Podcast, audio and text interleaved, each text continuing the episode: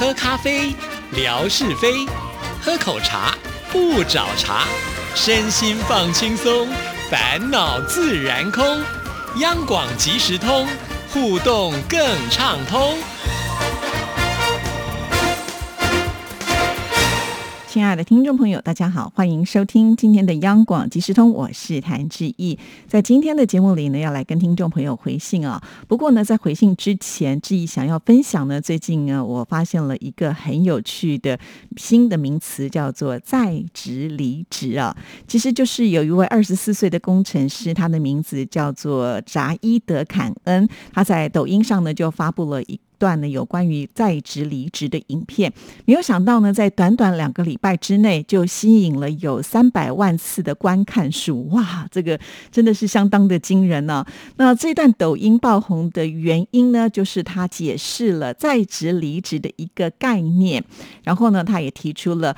不要死命保持拼命工作文化的心态，也不用呢再把工作当做生活的重心 哇！其实听到这里，呃，我想呢，任何就是上班族都觉得，哎，是不是我们应该来注意一下、检视一下，到底什么是在职离职呢？其实在职离职听起来好像是蛮冲突的，明明呢是在职，可是却要你离职，倒也不是呢要离开这个公司啦。那其实这就是一个。工作的态度啊，也就是说呢，可能以前的人通常呢都希望能够在工作上求表现，就会非常的拼命工作哈，甚至呢会超出自己工作的范围啊，想说呢，如果我能够多做一点，也许呢老板能够看到，将来呢我这个呃升迁的机会也会比较高。但是提出在职离职的这样子的一个态度，其实是希望呢把这个目标啊啊要转移到避免职业的倦怠，还有工作。做的过劳，确实啊，有些人可能就是趁年轻的时候想要多打拼一些。我们也曾经听说过年纪轻轻就呃猝死在工作的岗位上这样子的事情。所以这个概念呢，就是要告诉大家，更要关注自己的心理健康和个人的幸福啊。好，那这样子，我想听众朋友可能大致上会有一些了解，也就是呃，他并没有真正的离职，还是在自己的工作岗位上，但是呢，他专注的这种精力呢，可能会做一个重新的分配，反而呢，在工作上呢是比重比较少的啊。也许听到这里，很多人会觉得，那是不是在职离职的员工都是薪水小偷呢？哇，现在也是很流行“薪水小偷”这个名词啊。是不是呢？只要坐在办公室里面呢，达到呢最低限度的工作要求，这样子就好呢？这个心理专家也有分析啊。在职离职呢，其实指的就是人们呢要去停止做那些他们认为超出自己工作范围的部分，而且呢还不会有任何回报的工作哈。讲起来呢，也就是本位主义会比较重一点吧哦。当然呢，像这样子的一个议题抛出之后呢，也开始有很多的专家去研究啊。那到底用这个在职离职的心态在工作的话，对于他工作这个公司呢，会有一个什么样的状情况出现？我想呢，听众朋友。大概也能够猜得出来啊！既然要在职离职了，所以可能对于很多的事情，他们尽量保持沉默，也不见得愿意去分享自己的看法。那这样子当然会导致公司的生产力会降低，甚至呢，员工开始只会呢，就是进行自己工作上必要的沟通跟互动了，其他都不管了。甚至呢，也有专家提出啊，因为呢，现在在职离职这样子一个名词在社群软体上不断的发酵，那它可能呢也会成为工作场所当中的一种传染性的态度。那员工之间就会开始比较啊，呃，在我们这个共同的工作环境上呢，会不会就是付出的努力远比得到的收获还要来得多哈？所以基本上，如果是当老板的人，应该都还蛮害怕，就是在职离职的这样子的。一个工作态度啊，不过呢，从员工呃角度来看的话呢，到底在职离职会得到什么呢？那也就是呃，大家可能在工作的界限呢会画的比较清楚了。那他的专注力呢，可能就不是只有在工作的范围当中啊。虽然在公司的管理阶层呢，他们可能会认为这样子的行为是不合规定或者是不专业。不过，对于在职离职的员工来讲呢，他们自己会去找寻不那么累人，而且呢会让人更有动力的投入工作的方法啊。当然，也有人呢就是施行了在职离职的一种方式，工作之后呢，他就发现这是一个自我照顾的好方法哦。没有工作的时候呢，精神上也得完全的脱离工作，这样才能够真正。的得到休息哈，那到底在职离职这样子的一个文化，会为现在的职场带来什么样的转变呢？当然，我想呢，就拭目以待了哈。那听众朋友，你听了今天这个在职离职的呃这样子的一个介绍之后，你自己个人有什么样的看法呢？如果你身为老板的话，你会不会担心呃员工因为在职离职就跟你斤斤计较啊？或者是说，当你是员工的时候呢，你觉得就应该使用像这样子的一个方式，让自己的生理跟心理都能够达到一个平衡的状态。欢迎听众朋友呢，就这样子的一个话题，大家来讨论喽。好，那接下来呢，我们就要来回复信件了。今天要来看的这封信件是安徽男主所写来的信。志毅姐好，有好长的时间没有写信了。先说说今年夏天高温的天气吧。今年的夏天应该是这么大以来南方最热的一个夏天了。最热的时候，室外的温度有四十四度。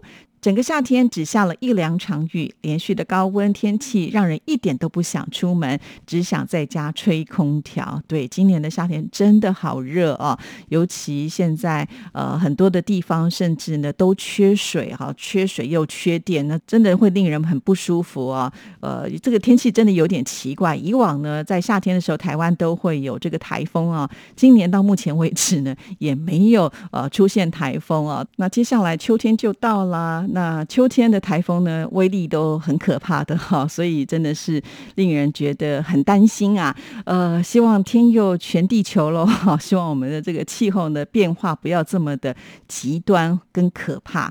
好，那我们再来看下一段。近期火焰山的直播有和小新北在一起收看的哦，哇，好棒哦！小新北也会看直播，很开心哦。在节目里听到志毅提到了，可能来观看的人数和往期的直播节目来比的话是少了许多。我猜测一个原因是不是今年的夏天温度太高的缘故，好多人都是不想动。嘿嘿，不想动应该是更适合来看直播啊，对不对？不用出门就可以看到外面的风景啊。那，另外一个原因呢，可能也就是天马老师在节目当中提到的，跟大环境有关吧。志毅姐不要气馁，坚持下去，节目做的精彩，相信呢来收看的听众朋友会越来越多。好，其实我一直很努力呀，哈，所以就是觉得说，哎，那为什么会有这样子一些状况？至于大环境，这也不是我们能够控制的事情啊。所以当然，呃，当你这个很努力的时候，得不到一定的反馈，一定会有一些气馁的啦，哈。但是还好，志毅姐算坚强哈，会继续的支持下去。因为我们下一场直播呢，就在九月二十三号跟九月二十四号，而且呢，这次也是户外的直播啊，要拉拔到我们目前最远的地点了，要到这个嘉义的民雄广播文物馆来为听众朋友做介绍哈。那其实我们还有计划，可能会去嘉义的蓝潭哈。为什么要去嘉义的蓝潭？因为呢，这里有鲤鱼。精的故事，我们现在正在规划当中了哈。等这个详细的这个时间地点出来之后呢，会在我们央广即时通的节目，还有阳光鲤鱼潭的节目当中，跟听众朋友呢仔细的介绍啊。好，那再一次的谢谢呃呃关心之意的听众朋友，也再一次的谢谢男主。好，那我们再来看下一段。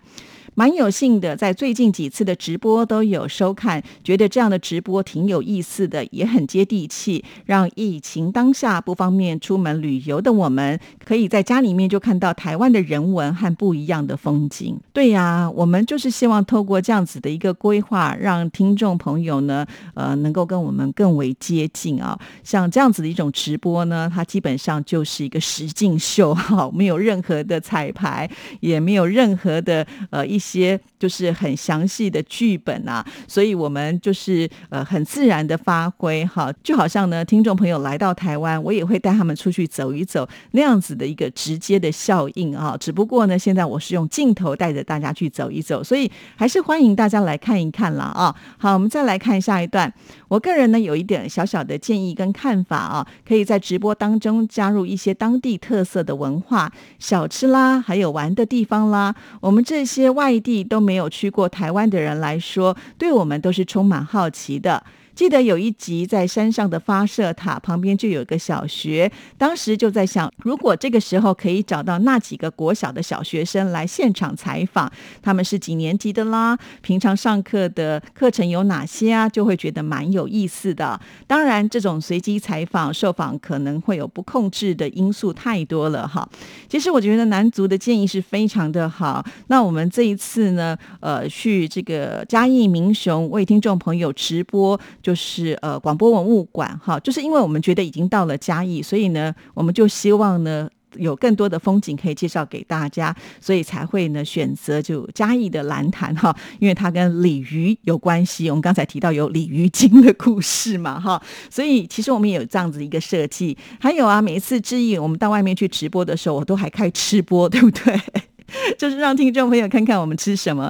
其实呢，在阳明山的竹子湖，我们也让听众朋友看我们吃什么。只不过那个时候疫情比较严重了哈，大家脱了口罩吃饭呢，呃，讲话觉得好像呢是比较呃不安全的。因此那一次呢，我们是比较安静的吃播。可是呢，到了这个苗栗三义这个地方的时候呢，其实我们的直播团队有一半的人都已经 就是呃曾经呃确诊过后又康复了哈，那就会。变变得比较稍微放松一点点，连纯哥呢都敢脱口罩跟我们一起吃饭了哈。那我们也是开直播让大家看一看我们吃的呃这个客家的菜色哈。因为呢在苗栗三义这个地方呢，呃最有名的就是客家的料理了，所以当天呢我们也有做介绍，甚或是呢我们的呃品妹呢还讲了呃有关于就是客家媳妇的故事给大家听哈。所以其实看我们的直播真的是很自然的。就是我们平常可能上班的一些生活的态度哈，或者是平常我们出来用餐的态度。那我们现在这个直播团队呢，合作起来也越来越有默契了哈。那每一次我们出去，也当做是像旅游一般的心情，我们的心情很开心，自然呈现出来的一定也是非常的有趣啊。只不过呢，我们比较担心的是，在直播的时候，如果时间拉长啊，那可能呢就会造成一些是不是听众朋友。觉得没有办法可以看这么长哈，那所以我们后来就采取了分段落。可是呢，天马老师也觉得说分段落的话，会往往不知道什么时间是下一场开始。我们没有办法预告的原因，也是因为我也不知道我们确定什么时候才能够正式的开始哈。所以这一点有点请听众朋友谅解。但是呢，我们也会检讨下次我们应该采取什么样的方式，会让听众朋友呢就能够准时的收看，没有那种等待啊。觉得哎，不知道什么时候开开始的那一种感觉啦，哈。那这个是我们会在做检讨的。那另外呢，有提到就是访问这一些小学生哈。那其实我觉得男主提出这样子的一个呃想法，我觉得是非常的好啊，因为增加了一个互动跟活泼性，也可以增加一些就是台湾人的看法，就是很直接的表达。虽然我们的直播呢它是很随性的，但是还是有一些时间上的限制。比方说这个时间我们是介绍微波塔，那就是。介绍微波塔啊，那至于呢，你说采访小学生的话，因为现在是疫情的关系，我们是不能够随便进入到校园的啊。那如果有采访的话，我们是必须要事先的通知，那学校才会做这样子的安排。毕竟呢，他们在上课，我们也不方便随便的去打扰嘛，哈。那这个点的就请这个呃男主谅解，但是呢，让我了解说哦，原来这样的访问呢，你们会喜欢。那下次我们可以做一些呃街访，那让听众朋友能够知道的呢，一般的。台湾人啊，他们会有什么样的想法啊？谢谢男主的建议。好，那我们现在就来看最后一段喽。也带小新北问候志毅姐，这个暑假又给他报篮球的兴趣班，学的还蛮起劲的。现在他的偶像是已故的篮球明星科比。今天他妈妈带他出去玩，发来一个短视频，小新北拿着一个口罩就当篮球来耍着，看着看着也觉得挺有趣的。今天就写到这儿，祝福志毅姐和广大的听众朋友生活一切顺利，身体安康。感谢男主，听你这么说，我也好想看那个视频 啊！如果呃可以的话，是不是也可以让志毅分享在微博上哈？其实我的微博就是一个大家交流的空间了哈，所以如果你们。愿意的话，其实我都是非常希望能够把他们分享给大家看。好，那今天节目时间到这边也要告一个段落了。再一次的谢谢男主，也谢谢小新北的支持。我们下次同一时间空中再会喽，拜拜。